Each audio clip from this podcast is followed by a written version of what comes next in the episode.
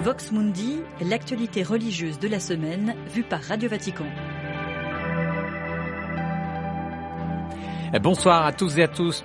Soyez les bienvenus dans ce nouveau numéro de Vox Mundi, l'émission hebdomadaire de Radio Vatican à retrouver en podcast. Retour ce soir sur l'un des messages du pape publié cette semaine, celui jeudi à l'occasion de la dixième journée mondiale de prière et de réflexion contre la traite des personnes. Un message publié le jour de la fête de Sainte Joséphine Bakita, ancienne esclave soudanaise devenue religieuse, canonisée en 2000 par Jean-Paul II. Bonsoir Alexandra Sirgan. Bonsoir Olivier, bonsoir à tous. Un message dans lequel François invite à s'inspirer de la sainte soudanaise? Oui, Joséphine Bakita, vendue comme esclave alors qu'elle n'était qu'enfant, devenue aujourd'hui un symbole des victimes de la traite dans le monde.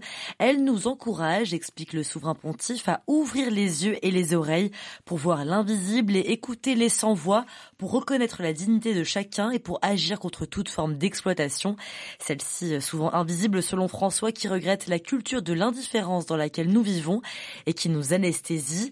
Le pape prend ainsi hommage aux nombreuses personnes engagées dans la lutte contre la traite humaine, en particulier les plus jeunes. Et un engagement, Alexandra, selon François, basé sur l'écoute de ceux qui souffrent et qui sont exploités. Et oui, la capacité d'écoute est essentielle pour venir en aide aux victimes qui sont nombreuses, celles touchées par la guerre, les changements climatiques ou encore l'exploitation sexuelle.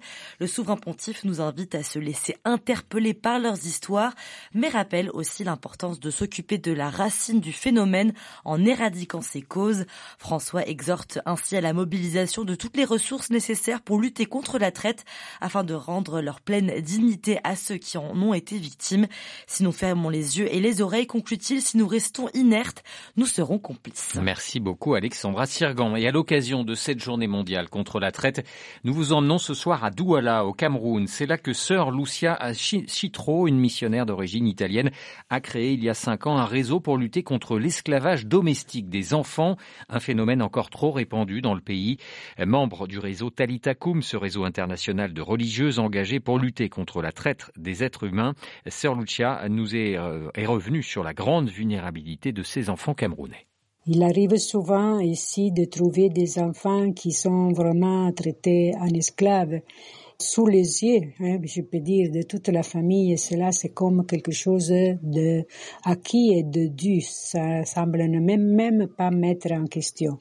Il arrive, par exemple, qu'un enfant devienne orphelin de maman ou de papa et donc la famille l'envoie étudier, l'envoie chez l'oncle, chez les tantes pour pouvoir alléger le poids de la famille. Et voilà, pour le simple fait que cet enfant est accueilli et qui peut-être est envoyé à l'école, on lui paye la pension scolaire, et à son tour l'enfant devient esclave de cette maison. Il doit se lever tôt le matin, il doit préparer tout pour les, petits frères qui sont dans la maison, il doit nettoyer et quand il part à la maison, il a déjà fait trois heures de travail. Et je ne vous dis pas aussi le soir, c'est la dernière qui va se coucher et quand il n'y a pas de violence d'autre genre. Des propos recueillis par sœur Marie-Pépine Matenda Kama. Demain 11 février, l'Église fêtera Notre-Dame de Lourdes, une fête qui coïncide avec la Journée mondiale des malades. Dans son message pour cette année 2024, le pape François a choisi d'évoquer l'importance des relations humaines dans le soin médical. Il n'est pas bon que l'homme soit seul, c'est autour de ce verset tiré de la Genèse que s'articule le message du Saint-Père, message dans lequel il alerte contre l'isolement des personnes malades qui nous fait perdre, dit-il, le sens de l'existence et nous prive de la joie de l'amour. Un message à retrouver en détail sur notre site vaticannews.com. Et être au chevet des personnes souffrantes et des malades, c'est justement la vocation de sœur Aurélie Alouchéry. Elle est membre de la congrégation Notre-Dame de Bon Secours de Troyes, religieuse et aide-soignante depuis 20 ans. Sœur Aurélie côtoie la souffrance dans son quotidien et apporte une parole de réconfort, une présence surtout qui soulage les malades et les personnes en fin de vie. Elle est aussi et surtout beaucoup à leur écoute. Un accompagnement en fin de vie réclame vraiment une présence totale et une grande écoute pour être le plus ajusté aux besoins du, du souffrant. Moi, si je suis venue au, au métier, enfin au métier ou à l'apostolat d'être soignante, c'est justement pour parler à travers mes gestes et être cette, euh, oui, cette tendresse euh, qui vient consoler, qui vient soulager, qui fait du bien Notre-Dame du Bon Secours. C'est vraiment euh, recueillir le, corps dans ses bras et euh, lui apporter tous les soins dont il a besoin. C'est vraiment la figure du, Christ compatissant qui m'habite.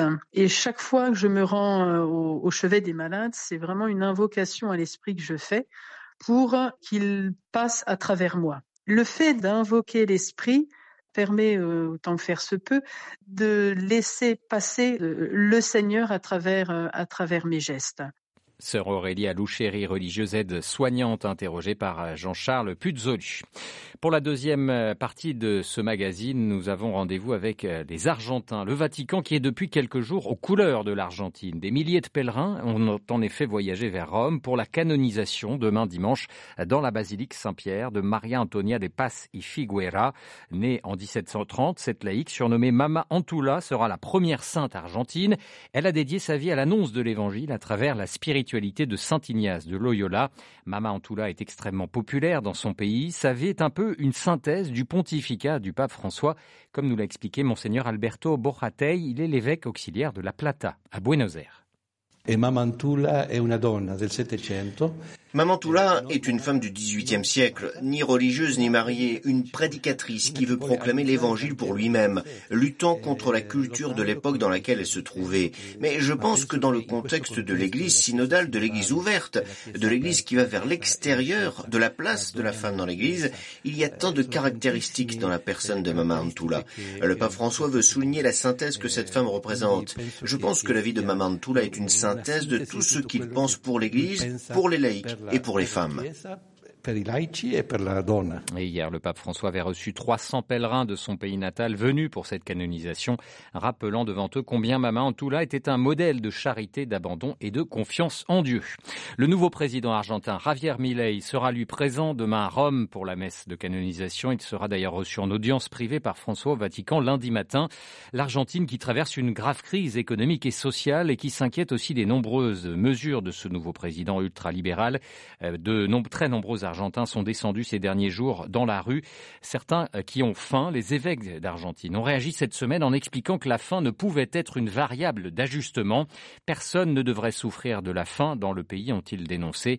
Dans ce contexte de crise et de polarisation, il est nécessaire de s'asseoir autour d'une même table, préconise l'archevêque de Buenos Aires, Monseigneur Jorge Ignacio Garcia Que nous soyons leaders politiques, économiques et religieux, nous avons tous une part de responsabilité dans cette situation.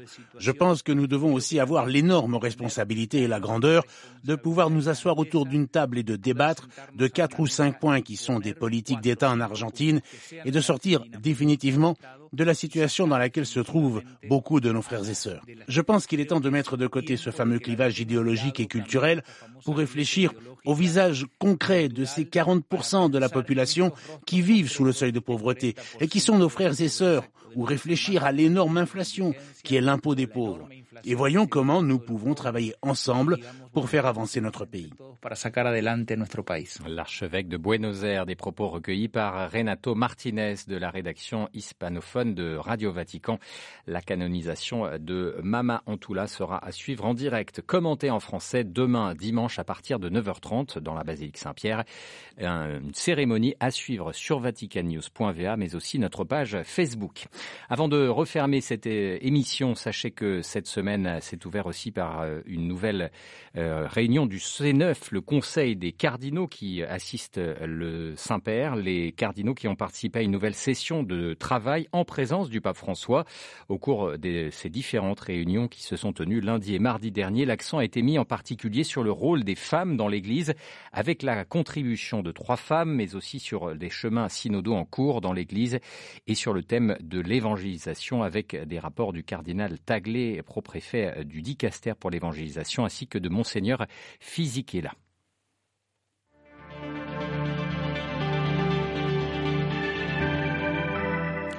Et la prochaine session de travail du pape François et du C9 aura lieu au mois d'avril. C'est la fin de ce numéro de Vox Mundi. Merci pour votre fidélité. Une émission à retrouver sur notre site et en podcast. Rendez-vous la semaine prochaine à 18h pour un nouvel épisode. Excellente soirée à tous et à toutes.